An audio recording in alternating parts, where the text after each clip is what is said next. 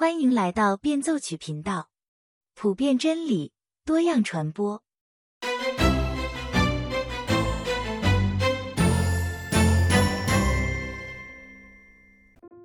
大家好，今天我们继续来分享《返璞归真》第四章第十一部分。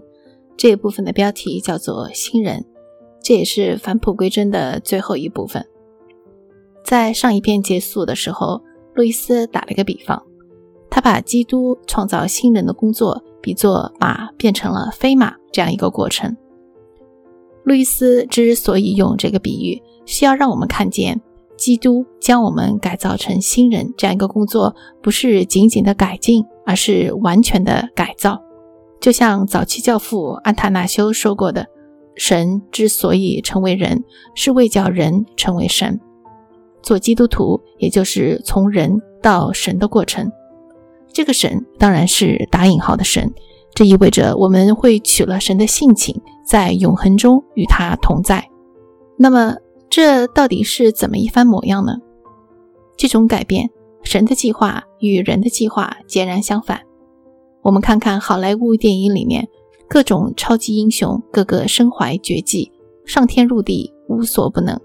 或者用以色列历史学家哈拉利的话来说，人类会利用生物技术、基因工程各种手段，将自己打造成一个半机器人。总之啊，我们觉得人的进化、人的发展就会变得越来越强大、敏捷、聪明。但是呢，上帝的计划总是出人意料。当我们展望未来，试图从科技中猜想人下一步会变得如何时，这个变化其实早已经悄无声息地发生了。它发生在我们的背后，我们的过去，确切地说，是两千多年前发生的。神的儿子降世为人。他就是第一例新人，路易斯在这里这样说道：“他不仅是新人，新物种的代表，他就是那个新人，所有新人的起源、核心和生命。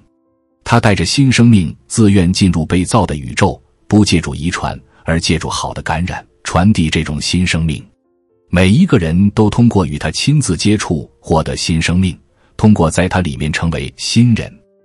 也就是说。”只要我们愿意和基督连接，我们就会成为新人。这里就存在一个自由意志的问题。耶稣是一位绅士，他会在我们外面敲门，直到我们允许他进来。他不会像强盗一样的无视我们的意愿，来强行的改造我们。而我们呢？从某种角度来说，我们其实就像母腹中的胎儿。如果有某种办法，我们可以去采访胎儿的话，去问问他想不想出来。他肯定会说不想出来，因为他只知道，他也只熟悉子宫这个环境。我们会想尽一些办法来告诉他，其实外面的更美好，外面的选择更精彩。但是胎儿无法理解，他在这个黑暗、温暖、熟悉的环境里十分舒服，他无法想象外面的世界会比这个更精彩。但是胎儿是没有选择的，分娩这件事情由不得他。他必须要离开原来那个熟悉的环境，否则他就会死亡。从这一点来说，我们每个人都可以对基督发出的邀请说不。但是如果我们拒绝，最终我们也会面临一个结果，那就是死亡。拒绝和永恒连接只有一个结果，那就是自然的消亡。那些接受了耶稣的人，圣灵已经住进了他们的身体，开始改造他们。两千多年前，神的改造工程已经开始了。现在，这些新人已经遍布世界。路易斯在这里又说道：“正如我前面承认的，有些新人还难以辨认，但有些是可以辨认的。我们不时会遇见他们，他们的声音、面孔与我们不同，更洪亮、更平和、更快乐、更容光焕发。在大多数人停滞不前的地方，他们迈出了新的步伐。”我说他们可以辨认，但你必须知道如何去辨认。他们不大符合你从泛泛的阅读中形成的敬虔之人的观念。他们不把目光引向自己，在他们善待你时，你往往认为自己是在善待他们。路易斯在这里表达的就是基督徒独有的一种品质——恩典之爱。仲马田牧师有一个医生的朋友。这位医生的父母非常的不一样。爸爸是一个圣公会的信徒，可是妈妈呢是属于当时的一个异端，他们相信神体一位论，他们不相信三位一体。医生的父亲对他很宽容，生活中时常是很仁慈的一个人。可是呢，他有一个问题，他每到周五的晚上就要出去喝酒，喝得醉醉醺醺的回来。几十年来，医生的父亲都改不了这个酗酒的毛病。而医生的母亲是一个道德操守非常优秀的人，可以说他几乎没有做过任何错事。他就和他宗派那些人一样，有着很高的道德标准。在母亲看来，父亲就是一个坏人，是一个很不争气的人。可是。在孩子，就是在这个医生的心里，他却一直觉得有点不对劲。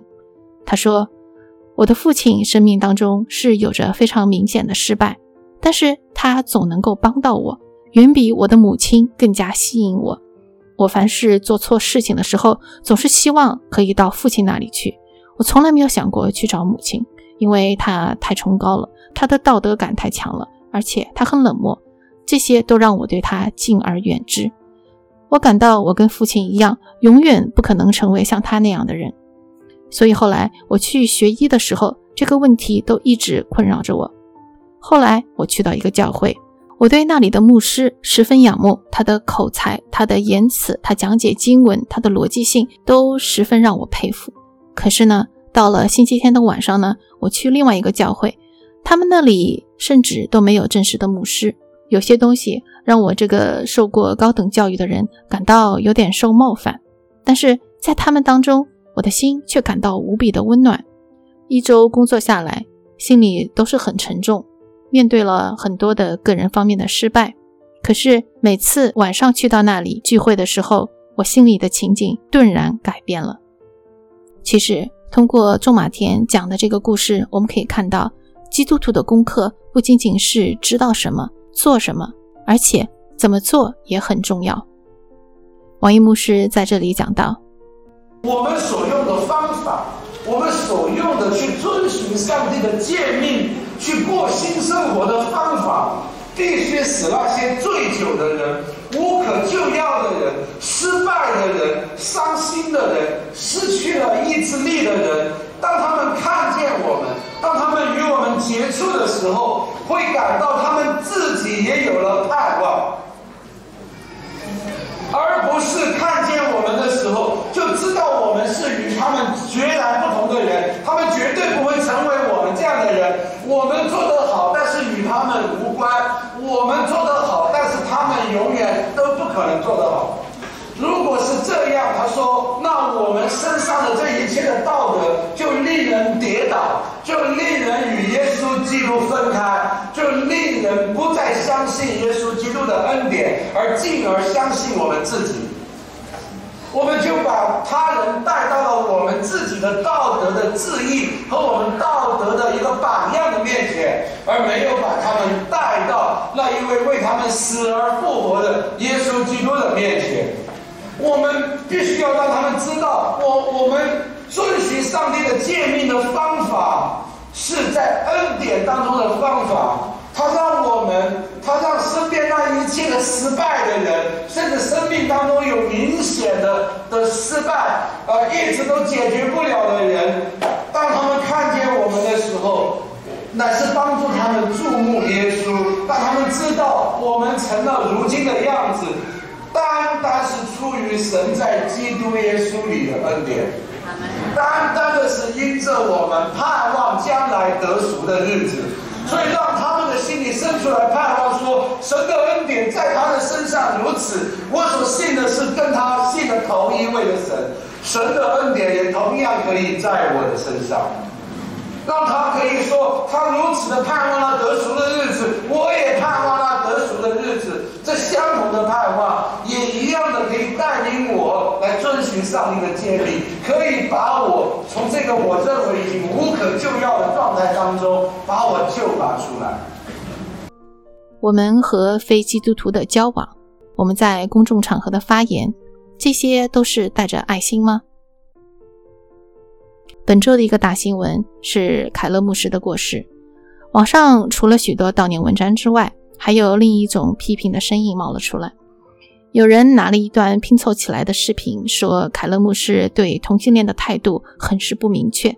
在这段视频里，他们甚至说凯勒牧师说同性恋不是罪，这根本就不正确。因为在原始的视频当中，在没有剪辑过的采访当中，凯勒牧师说的明明白白的，同性恋就是罪。但是他同时指出了一个让许多人都忽视的问题：让人下地狱的不是罪，而是与神隔绝。他没有像某些牧师一样上来就厉声呵斥，直接说同性恋是罪，而是以做学问的态度，详细的阐述了自己的观点。并且指出人可能会产生的理解上的误区，在有些人看来，这个就是立场不鲜明的证据了。凯勒牧师对同性恋者的友好态度，在他们看来成了他的罪名。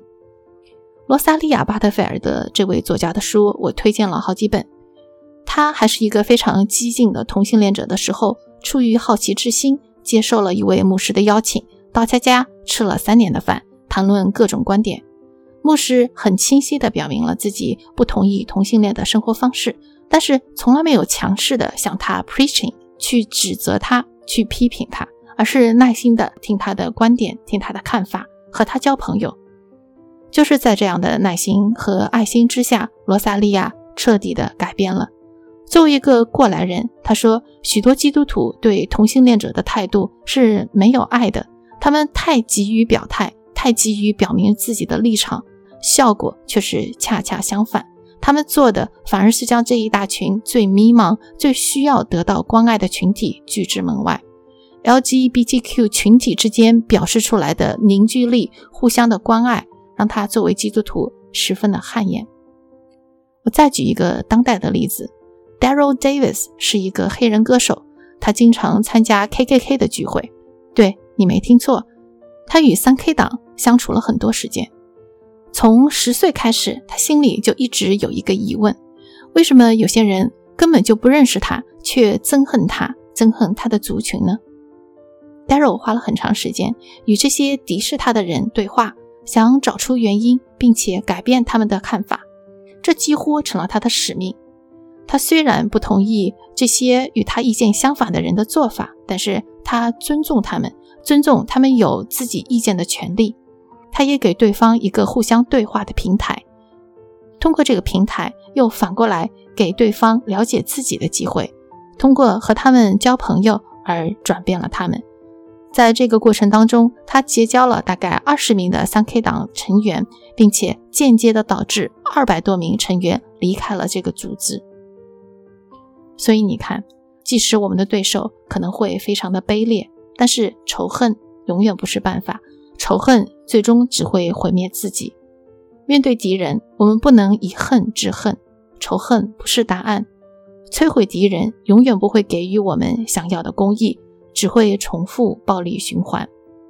耶稣告诉我们，打败敌人的唯一方式就是爱他们，把他们争取过来，让他们不再是敌人，而成为朋友。因为恨不会改变人心，爱却会。基督徒的目标是与罪征战，而不是与罪人征战。我们如果说诚实话，却没有爱心，即使说的再多，也不过是让我们想传福音的人离我们更远。路易斯接下去又提醒我们，不要因为基督徒在普遍意义上有许多的共同点，就认为基督徒都应该是千人一面。我们待人接物的观点、态度、做法都应该是一样的。毕竟，如果基督是唯一真神，当他进入到我们里面来，我们不就都和他一样了吗？但实际上啊，并非如此。路易斯在这里举了两个例子：假定有很多人一直生活在黑暗中，你来了，极力向他们描述光。你可能说，他们若来到光中，同一个光就会照到他们所有人身上，他们就都会反射光，变成可见的了。你不觉得他们可能会认为？既然大家接受的是同样的光，对光的反应方式也相同，也就是说，他们都反射光，因此大家看上去都一模一样吗？但是你我都知道，这光实际上显示出他们是如何的不同。再举个例子，假定一个人对盐一无所知，你给了他一小撮盐，他品尝到一种独特强烈的味道。然后你告诉他，在你们国家烧一切菜都放盐，他难道不会回答说：“既然如此，我想你们所有的菜尝起来都是一个味道，因为你刚才给我的东西味道很强，会遮盖一切其他东西的味道。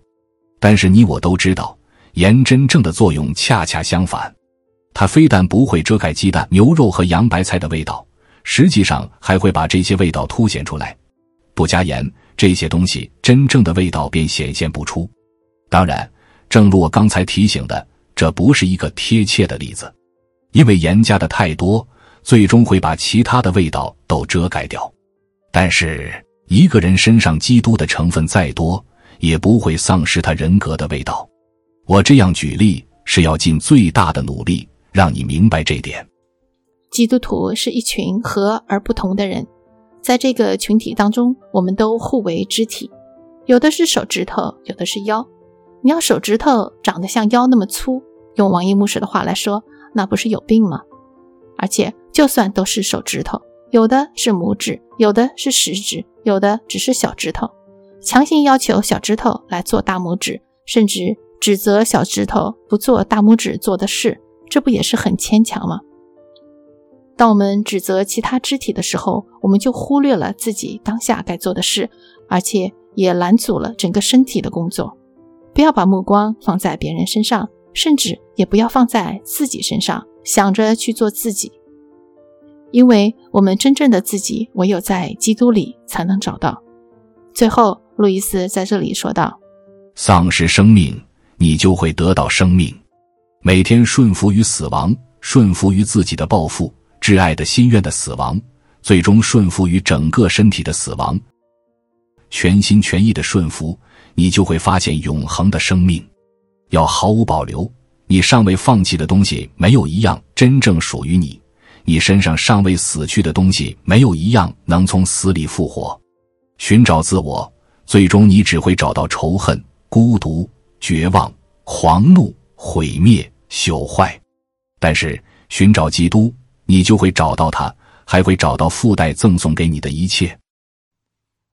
好了，这薄薄的一本书，我们用了大半年的时间，终于读完了。首先感谢这一路陪伴我的网友们，谢谢你们的意见建议还有分享。接下来几周呢，我会给自己放一个假，整理一下思路，看看下面要读哪一本书，是继续读路易斯的书呢，还是先换换口味？